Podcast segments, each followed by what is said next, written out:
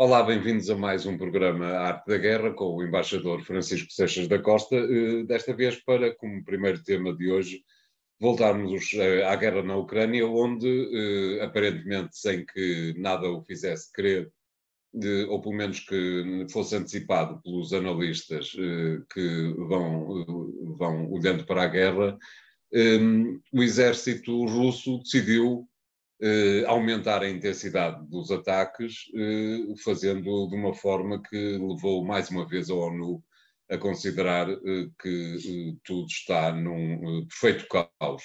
de repente, o, o, presidente, ou por, o presidente por via de, do seu ministro Sérgio Lavrov, terá dito que a Rússia está preparada para receber eh, uma possibilidade de conversações para a paz. Como é que tem acompanhado todos estes novos acontecimentos, embaixador? Bom, nós nesta última semana tivemos uma, uma relativa mudança do cenário que vinha a, a, ocorrer. Em particular, nós tínhamos assistido durante algum tempo a uma ofensiva, uma contraofensiva ucraniana que de certo modo punha em causa aquilo que tinham sido os ganhos dos últimos meses dos russos, eh, quer na zona leste do país, no Donbass, quer na parte sul. Eh, ganhos esses que estavam, digamos, mais ou menos estabilizados e que depois tinham sido como consagrados institucionalmente através da realização dos referendos nas cinco regiões que levaram à decisão eh, de pedir a adesão dessas regiões, os oblasts, como se chama na Ucrânia, à, à Rússia à Federação Russa. Essa decisão foi acolhida, como era expectável, positivamente pela, pela, pela Federação Russa, como já tinha sido uh, acolhida em 2014, a mesma decisão e o mesmo modelo independência pós e referendo pós uh, pedido para a entrada da Crimeia. E, portanto, a Ucrânia tem vindo a mostrar, como se nós temos aqui, aliás, sublinhado, tem vindo a mostrar uma capacidade eh, grande de, de confrontação uh, com os russos e, em particular, de tentativa de contrariar, agora com material militar mais sofisticado e cada vez mais eficaz, uh, ao, que tudo parece, ao que tudo parece indicar, aquilo que era a ação russa eh, essas ações ucranianas já tinham tido, já tinham saído um pouco até do próprio território que estava ameaçado.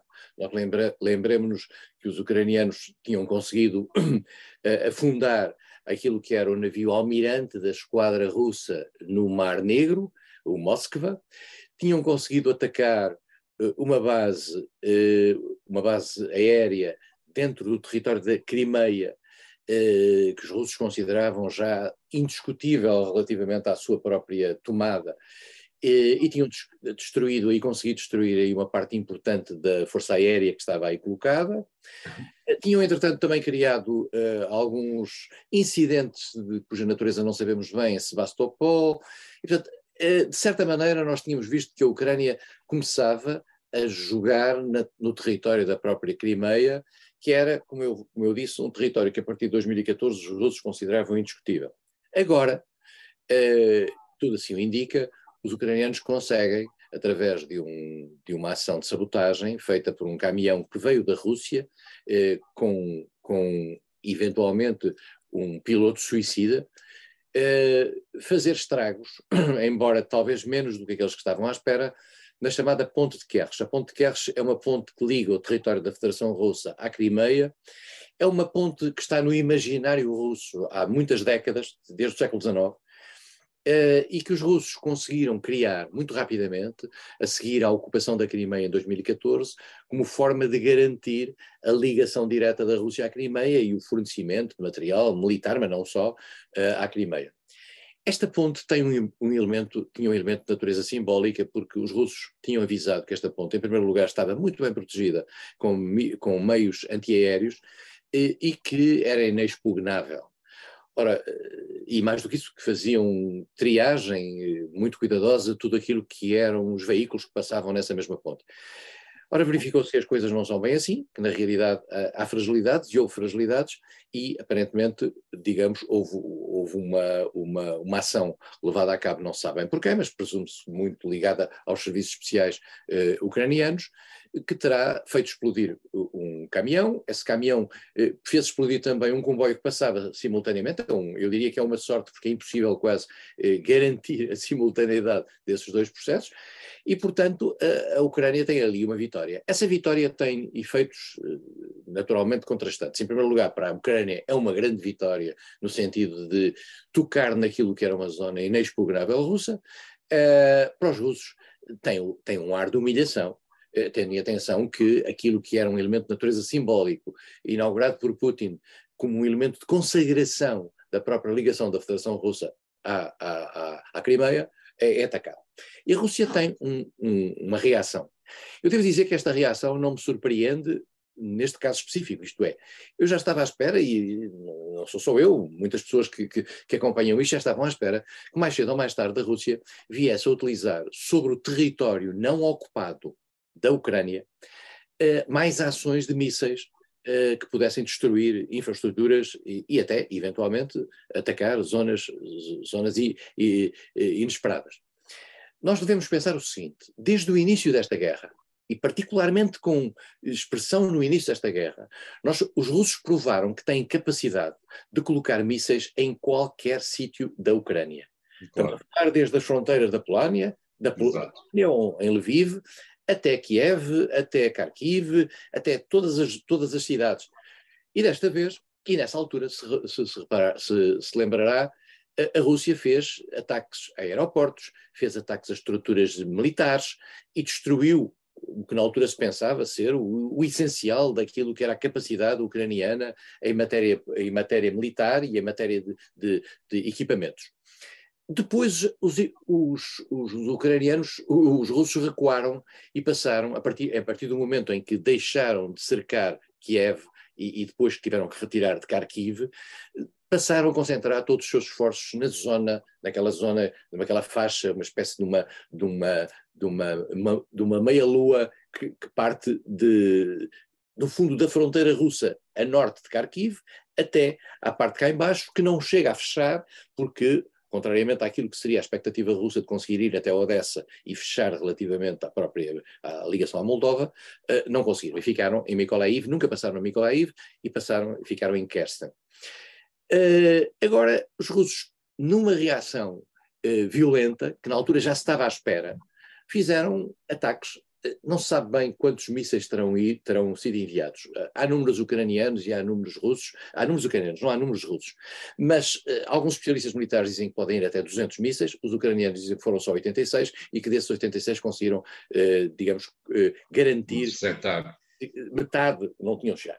Isso também tem a ver com a necessidade de mostrar a sua capacidade, a sua defesa antiaérea. Seja o que for, a Rússia decide fazer uma, uma, uma demonstração de força. E aqui há um elemento novo que é, no fundo, esta atitude de Putin, para além de ser uma espécie de vingança, ele disse-o, aliás, claramente, àquilo que se tinha passado na ponta de Kerres, significa também uma resposta ou dar um sinal em consonância com aquilo que era o pedido que lhe, que lhe era feito por áreas mais eh, radicais dentro da própria, da, do próprio sistema político russo, no sentido de dar uma resposta firme aos ucranianos. Portanto, o que é que nós assistimos hoje? Assistimos que a Ucrânia continua a fazer ações com alguma eficácia, nomeadamente na Zona Sul, continua a pôr em causa aquilo que é a presença da, da Rússia nos, em, em Donetsk e Lugansk, e nós temos que perceber que estas quatro novas repúblicas que entretanto entraram para a Federação Russa não têm, salvo salvo uma, creio eu, todas, todas as outras áreas que não estão totalmente tomadas pelos russos, e, portanto, continuam uh, com presença uh, ucraniana do governo de Kiev.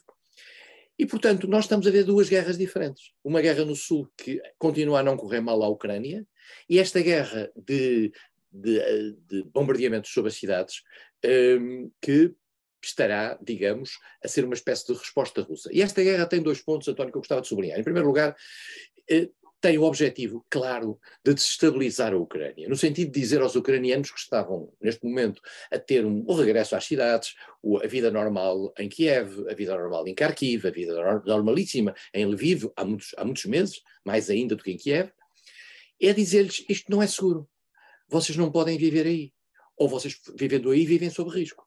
E, portanto, para muitos ucranianos que não estão, que estavam a regressar nomeadamente muitos que tinham, que tinham saído eh, para, para outros países e para, e para o resto da Europa, para o Ocidente Europeu, eh, começam a pôr em dúvidas sobre se podem ou não manter-se ali. E esse aspecto é, digamos, esse é que é o aspecto eh, pressionante, no sentido de tornar qualquer território eh, eh, ucraniano um território com dúvidas sobre, sobre a sua segurança. Depois há, há, uma questão que não está resolvida, que é a questão de sabermos em que medida é que, por exemplo, muitos desses mísseis, que aparentemente eram mísseis hipersónicos, foram mandados de três vias, foram mandados do Mar Cáspio. Se olharmos para o mapa, o Mar Cáspio Muito é lá longe. do lado de lá, ao pé, de, ao pé do Azerbaijão, do lado de lá do Azerbaijão. Exato. Foram mandados no Mar de Azov e foram mandados no Mar Negro, à distância. Não sei se foram mandados também da Bielorrússia, não tenho a certeza, mas tenho a impressão que não. Uh, o que significa que, e, ah, e aparentemente eram mísseis muito, muito precisos, mas nós reparamos que muitos mísseis muito precisos acabam por atingir uh, coisas de infância, escolas ou, ou habitações. Ora bem, para isto há duas explicações, e eu não tenho nenhuma. Uh, uma das explicações é que os russos quiseram fazer isso mesmo, isto é, quiseram que, que, pôr mísseis em zonas civis para dar um ar aos civis de que a vida não é, não é para, para estar por ali.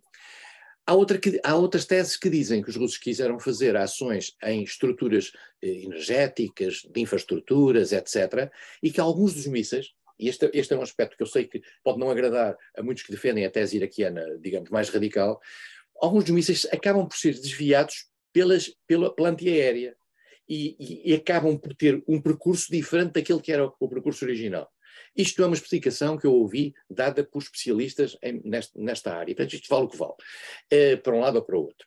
E, portanto, nós estamos hoje com um tempo novo da guerra, não sabemos se estas ações russas são para repetir, eh, criaram dezenas de mortos, eh, criaram naturalmente um escândalo no mundo ocidental, e não só, maior, e, digamos, pioraram, eu diria, a imagem que a própria Rússia já, já, já tinha no, no, imaginário internacional, particularmente aqueles países que estavam ao lado da Ucrânia.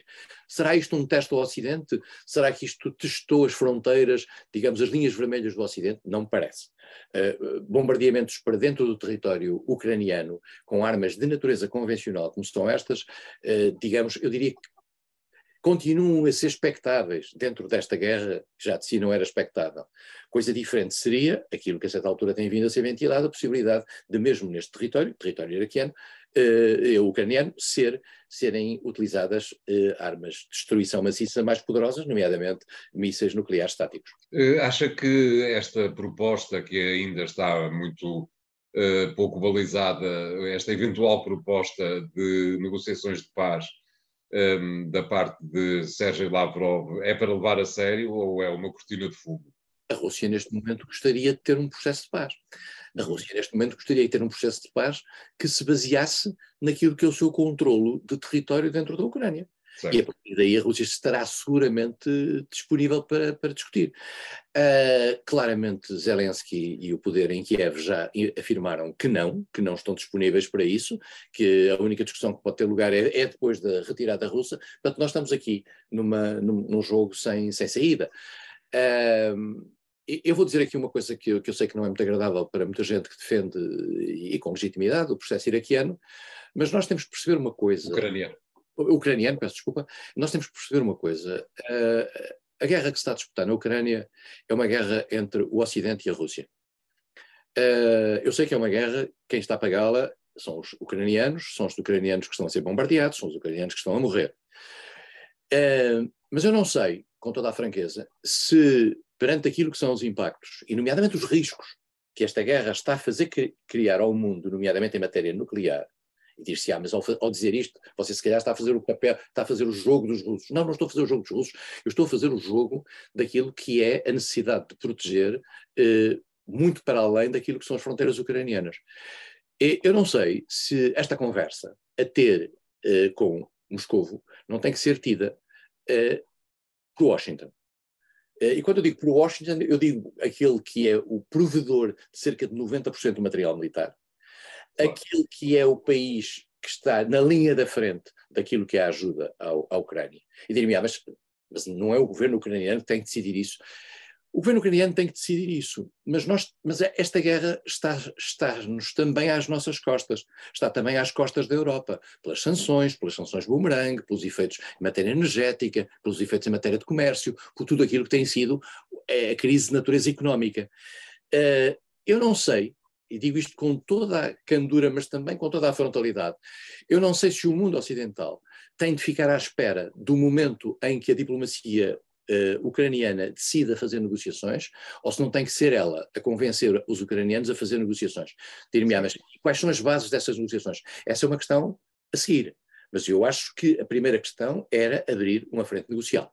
Uh, vamos ficar aqui uh, com o primeiro tema de hoje, voltamos já de seguida com o segundo. Até lá.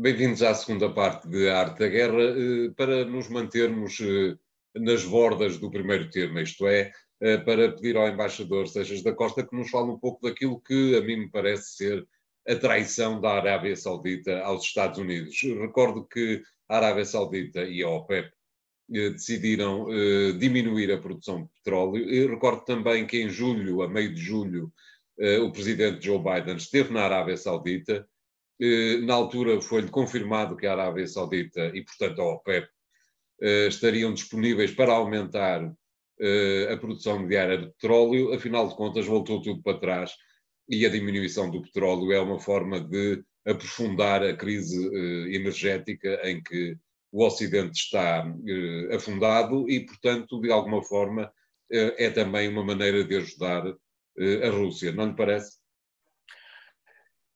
Esta a OPEP, a OPEP é uma estrutura interessante de, eu diria, de retoma do poder dos, dos, países produtores a partir dos anos 60. Nós temos que nos lembrar um bocadinho, só para a história, para a história. Uh, o, o, petróleo era explorado, em particular no Médio Oriente, que é o, a, a, zona fundamental de exploração do petróleo. A fundação da OPEP é feita por seis países do Médio Oriente, mais a Venezuela. Uh, mas até aí Uh, há um livro interessantíssimo que eu li há muitos anos, do Anthony Sampson, que se chama The Seven Sisters, as, Sete Irmãs. As Sete Irmãs era a BP, era a Chevron, era a Shell, uh, era, uma, era a Total, que tomavam conta, digamos, da, da exploração de petróleo a nível mundial. Uh, a certa altura, os, os, próprios países produtores de petróleo criaram, entre eles, um cartel. E um cartel normalmente é algo que é punido pelas redes de comércio internacional, exceto quando é feito por Estados. E os Estados, quando fazem um cartel, têm o direito de o fazer porque têm uma imunidade, sob o ponto de vista internacional. E, portanto, o cartel é a OPEP. A OPEP, nós sabemos, por exemplo, que teve um papel uh, importantíssimo uh, quando, da crise de 73, que aliás se refletiu até aqui em Portugal. Uh, a OPEP jogou, numa certa altura, com a questão do Médio Oriente, com a questão de, do processo de paz, ou, ou, de paz ou de guerra no Médio Oriente, e a OPEP é basilar, basilarmente chefiada pela Arábia Saudita. A Arábia Saudita é, um, é uma ditadura clerical uh, no Golfo, que tem outras ali ao lado, como nós sabemos, o, o Kuwait, etc. Eh, e esse, essas estruturas, uh, esses países, têm entre si uma, uma, uma gestão dos preços do petróleo em que aumentam a produção quando o preço do petróleo está a declinar, sobem a produção, sobem a produção quando, preço, quando, quando, quando pretendem garantir melhores preços. E, portanto, um, o que é que aconteceu? Aconteceu que durante o Covid houve uma redução drástica do consumo de petróleo. Uh, e estamos a falar sobre razões finalmente endógenas à própria OPEP, não é? Exatamente. E, e, também não, e repare, e também nós estamos a falar do petróleo, não estamos a falar do gás, porque são dois sistemas diferentes que funcionam, eu diria quase que em paralelo e conjugadamente neste momento. Mas, e portanto, nessa altura, há uma queda do preço do petróleo e, portanto, os rendimentos dos países que vivem do preço do petróleo, a Arábia Saudita não faz mais nada a não ser viver do, do, do preço do petróleo, baixaram e, portanto, foi necessário, era, era, necessário subir os preços. Ora bem, isto, este movimento coincide com o momento em que se percebeu que metade das vantagens que a Rússia retirava daquilo que era a sua chantagem face, particularmente à Europa, eram derivadas das receitas do petróleo. E, portanto, que a certa altura, a subida dos preços do petróleo, no fundo, beneficiava os cofres uh, russos. E no fundo, e no fundo como, diziam, como dizia, diziam os ucranianos, financiava a guerra. E, portanto, os americanos vão pedir uh, ao, ao Arábia Saudita como chefe do chamado, uh, do chamado OPEP+. OPEP+, OPEP neste momento tem 23 Estados, há mais 10 Estados uh, que se coordenam com a OPEP. Embora a relação entre eles seja muito complicada, porque muitas das vezes alguns desses Estados furam os processos e não, e não respeitam isso. Mas, apesar de tudo, mantém-se a ficção. A OPEP foram, como disse, sete Estados no início e depois foi, foi, foi aumentando até, até hoje ter esse plus, que são os mais 10 Estados. E a OPEP+, decidiu, eh, numa lógica que, que, eu acho que não tem a ver com a Rússia, nós não estamos a ver, tem a ver essencialmente com os interesses próprios, decidiu aumentar os preços do petróleo. Isso faz aumentar automaticamente os réditos da Rússia. Quer dizer, porque a Rússia é um grande exportador de petróleo, é preciso percebermos, por exemplo, que, que por exemplo, todo o petróleo que a Rússia eh, hoje exporta para a China e para a Índia é mais do que todo o petróleo que a Rússia exporta para a União Europeia dos 27.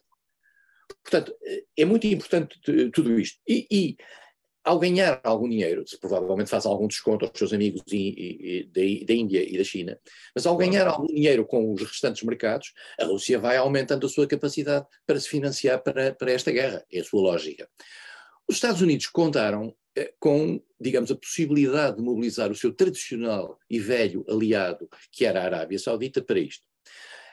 A aliança entre os Estados Unidos e a Arábia Saudita, que teve momentos importantes uh, no passado uh, e que teve afloramentos até de, alguma, de algum carinho agora no tempo de, de, de Obama, embora, por exemplo, peço desculpa, de Trump, embora, por exemplo, no tempo de Obama as coisas tivessem piores. Exato. Havia um ambiente dentro do, do, do mundo democrático americano um pouco contra a Arábia Saudita. Porquê? Eh, em primeiro lugar, pela persistente recusa de, de, incumprimento de direitos básicos das populações, em particular das mulheres, mas também pela implicação que hoje está mais ou menos provada, e quem o provou foram os serviços secretos americanos que o divulgaram, do atual líder efetivo da, da, liderança eh, eh, da Arábia Saudita, uh, Mohammed bin Salman, que é o, o, príncipe herdeiro, mas que na realidade é, o, é, o, é a figura fundamental, de, de, envolvimento naquilo que foi a morte de um dissidente uh, uh, saudita que já tinha a nacionalidade americana e que era jornalista do, do, do Washington Post.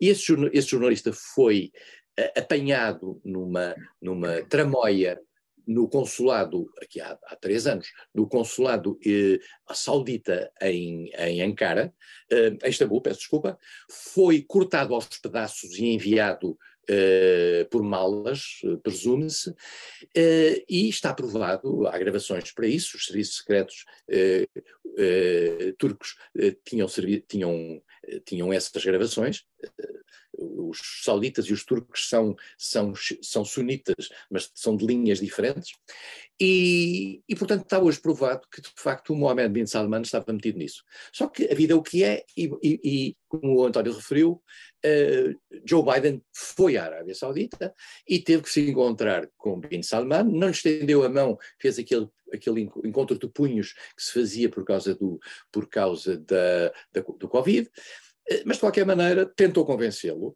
Eh, a resposta, o António disse que tinha havido uma resposta positiva, não era muito claro a resposta que tinha vindo de lá. Eh, havia um, um sentido positivo, mas não havia um compromisso. E, portanto, agora a Arábia Saudita propõe-se precisamente alinhar com os outros países e presumivelmente serem eles próprios a promover essa subida de preços. Essa subida de preços é já agora em novembro. Curiosamente, um mês depois, a União Europeia vai lançar o boicote total uh, ao, ao, ao, ao, petróleo russo, o que fará subir o petróleo russo, digamos, nos outros mercados. E, e o petróleo russo vai ter, digamos, uma, uma ascensão grande, e isto não vai facilitar a vida aos, a alguns países ocidentais que vivem uh, do, do, petróleo, desse, desse, petróleo, e vivem dos preços do petróleo, e em particular a sua vida cotidiana, a inflação, a vida dos cidadãos, nós vemos as filas que hoje há em França uh, e em outros países, está a sofrer imenso relativamente a isso, mas isso é, é parte de um pacote. A, a crítica americana de que uh, Mohammed bin Salman está a fazer o papel, o frete aos russos, na prática está não me parece, digamos, olhando para aquilo não que é será essa a preocupação básica? A preocupação central não é. Nós verificamos, por exemplo, neste acordo está o, o Irão, que é um país que, que, está em completa divergência com a Arábia Saudita, claro. em tudo, em estratégia, e com os Estados Unidos, e está com a Arábia Saudita. Portanto, há aqui um interesse de natureza económico que está a ser eh, posto em cima da mesa pela Arábia Saudita. Claro, voltaremos com certeza a este tema na altura em que voltarmos a conversar sobre as eleições intercalares eh, nos Estados Unidos, eh, mas este segundo tema fica para já por aqui. Voltaremos dentro de instantes para o terceiro. Até lá.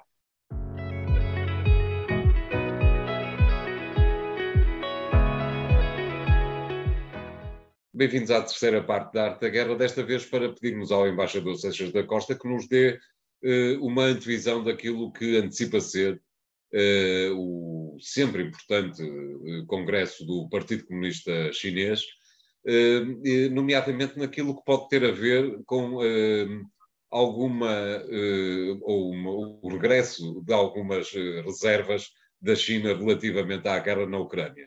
Está à espera que isso seja um tema do debate final, do discurso final que Xi Jinping terá que fazer? Não creio, António. Eu tenho a impressão que este discurso, independentemente de alguns sinais internacionais que vai dar, não vai entrar por este pormenor, porque esta é uma questão em que a China eh, está, para utilizar uma expressão francesa, mal à l'aise, não se sente muito à vontade, pela simples razão de que a guerra na Ucrânia, eh, para a China, aliás, como para a Índia, é uma guerra inoportuna é uma guerra que não estava prevista naquilo que era o calendário da própria ação externa, de, quer da China, eh, quer da Índia. Mas é de alguma é, forma essa guerra que está a estragar o calendário que estava previsto, nomeadamente no que tinha a ver com os relacionamentos internacionais entre a economia chinesa e o resto da economia global. Completamente. Esta guerra, a China, a China tinha, a China tinha uma, uma guerra surda com os Estados Unidos que estava a decorrer, guerra é essa que, que, os Estados Unidos estavam a pretender, digamos, passar também à União Europeia e que já tinham conseguido passar à própria NATO, tendo em conta o novo conceito estratégico da NATO, que já tem uma série de linhas sobre a China, embora fosse muito, para utilizar uma expressão NATO, out of area, fora da área.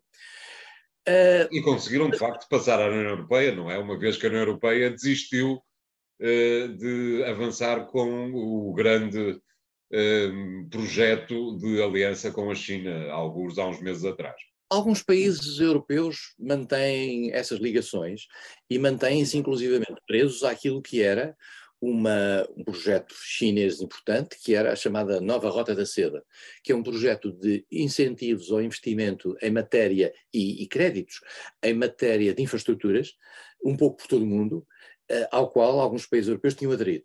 Eh, em particular, eh, tínhamos o caso da Itália, que já deu indicações de que uh, reverteria essa posição, uh, não sei na prática se isso aconteceu ou não, o caso da Grécia uh, e vários outros países europeus que estavam, eu diria, comprados um pouco para aquilo que era um projeto chinês de desenvolvimento. Na altura, nós sentíamos que, tem, que tinha, uma, que tinha uma, uma, uma intenção de expansão da, da, da própria capacidade económica chinesa e que os americanos achavam que era um desafio às suas zonas de influência. Vamos aqui, as zonas de influência umas vezes funcionam, outras vezes não funcionam, quando dá jeito funcionam, quando não dá jeito não funcionam.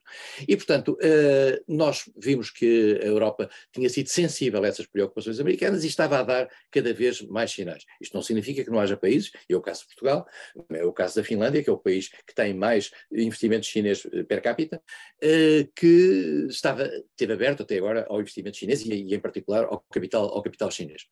Mas a China está, está aqui com, estava aqui com um problema, de facto, esta guerra, eh, digamos, foi num momento mau, uh, criou, enquistou mais a posição americana face à China, uh, porque foi pedido à China que se definisse relativamente a isso. Nós sabemos que a China, embora não quisesse deixar sozinha completamente a Rússia, também não quis colocar-se do outro lado, isto é, ao lado dos Estados Unidos, porque a certa altura só há dois lados. E a China não podia estar do lado completamente dos Estados Unidos. China é essa que, por exemplo, nunca reconheceu a ocupação russa da Crimeia, isto tem a ver com, com outros problemas, com outros problemas, por exemplo, com a questão de Taiwan, claro. na lógica dos princípios. China é essa que teve em relação à Rússia algumas palavras simpáticas, mas depois, digamos, moderadas no, nos, nos, nos, tempos seguintes. E, portanto, uh, mas, enfim, não se demarcou completamente da, da, da Rússia e, e, mais do que isso, é hoje um importante cliente uh, do petróleo russo. Uh, e, e, isso não deixará de ter consequência, e do gás russo, e não deixará, para já do petróleo, no gás é mais complicado, porque vai ter que fazer gasodutos, o que é mais complicado. A Rússia não aderiu às sanções ocidentais. Mas quando falamos destas sanções que aí estão, não são sanções das Nações Unidas, são sanções americanas e europeias. E, portanto, quem não aderir uh, não é obrigado pela lei internacional, é obrigado pela pressão dos Estados Unidos ou da Europa, se por acaso tiver meios para impor essa, essa pressão. Mas este Congresso é um Congresso que consagrará, em princípio, eh, o terceiro mandato de Xi Jinping à frente da República Popular da China. Xi Jinping tem três funções na China: é secretário-geral do Partido Comunista da China, é presidente do Comitê Militar e é presidente da China. São as três funções. Uh, neste Congresso, provavelmente vão ser reiteradas as duas primeiras funções, só em março é que se fará a promoção, digamos, a consagração, outra vez como Presidente da China, numa decisão que é posterior, como aliás a decisão face à manutenção ou não, logo se fará, do Primeiro-Ministro. Este Congresso, uh, eu não sei o suficiente da China, nem de perto nem de longe, para poder avaliar as movimentações de peças que vão funcionar neste Congresso. Mas seguramente os sinólogos, que é uma expressão que antigamente se usava muito e que agora desapareceu, aconteceu, na minha, na, na minha opinião, e é mau. Ehm, é mau, também não é, não é no sentido de mau, Zetung. Eh, é uma, os sinólogos sabiam exatamente quem é quem, quem é que se movimentava. Isto fazia muito parte da, da leitura que se fazia dos partidos comunistas. E, e há aqui uma coisa interessante, António. Você falou, estamos a falar do 20 Congresso do Partido Comunista da China. Nós tivemos o 20 Congresso do Partido Comunista da União Soviética, que é o famoso 20 Congresso, nos anos 50, que foi o congresso fundamental da vida política da China. Foi o início da destalinização. As, as atas desse primeiro congresso, que vieram cá para fora por via italiana, sabe pessoas, foi o que provocou o cisma dentro do mundo comunista. E, portanto, curiosamente, o número 20 Congresso, aliás, o Partido Comunista Português também teve o seu 20 Congresso recentemente, este 20 Congresso tem esta, esta, esta marca. Vamos ver ver se Xi Jinping move as peças ou não. Vamos ver também se há alguns sinais relativamente a algumas questões fundamentais na política. Não, não, há quem diga que isto não pode não acontecer na, na leitura. A questão do Covid, a questão da política zero Covid, a questão de Taiwan, a questão da própria redefinição da, da nova Rota da Seda. Não se espera que a China vá pronunciar sobre as questões internas, nomeadamente em relação aos uigures e, e a Xiangshan. Não se vai, não se vai esperar que a, que a China vá detalhar muito relativamente àquilo que está a fazer no Mar do Sul da China, contra o direito internacional marítimo. Uh, não parece que a China vá ter um discurso, mas pode o ter também, relativamente ao, ao, mundo ocidental em geral, ou se quererá discriminar entre os Estados Unidos e, os outros, e as outras áreas já não vai falar seguramente de Hong Kong, porque é uma questão resolvida, como é Macau. Uh, Taiwan pode estar aí nas, na, nas, nas, cartas nesse aspecto. E, portanto, há aqui um conjunto de questões, e em particular, como nós verificamos e, e, e, tivemos uh, experiência nos últimos tempos, que o crescimento da China, que teve a ver com o Covid essencialmente, uh, baixou bastante. há hoje cerca de 20% de desemprego na China que é uma coisa fabulosa. Nós estamos a falar de uma população que tem um bilhão 400, 400 milhões de pessoas. E, portanto, há 20% destas pessoas que estão no desemprego. Isto é uma coisa extraordinária. Eh, nós sabemos que é mais fácil gerir estas questões em ditadura, como é o caso da China, do que geri-las em democracia, com umas opiniões públicas transparentes, com comunicação social livre, etc. Mas, dito isto, deve ser um processo extraordinariamente difícil de gerir. Vamos ter Xi Jinping por mais cinco anos, isso parece que não há mais pequena dúvida, eh, e pode ser que depois, na velha lógica também dos partidos comunistas europeus, em particular do Partido Comunista da União Soviética, possamos perceber pelas pessoas que são, entretanto, colocadas nos lugares imediatamente a seguir, quem é que aí virá daqui a cinco anos. E, claro. portanto, é um processo, é um processo que, em que os especialistas vão procurar detalhar uh, essa, esse pequeno tricotagem. Exato. Voltaremos com certeza a este tema. Desta vez ficamos por aqui. Uh, acompanhe a Arte da Guerra em podcast e nas redes sociais e nos sites do Jornal Económico. E até a próxima.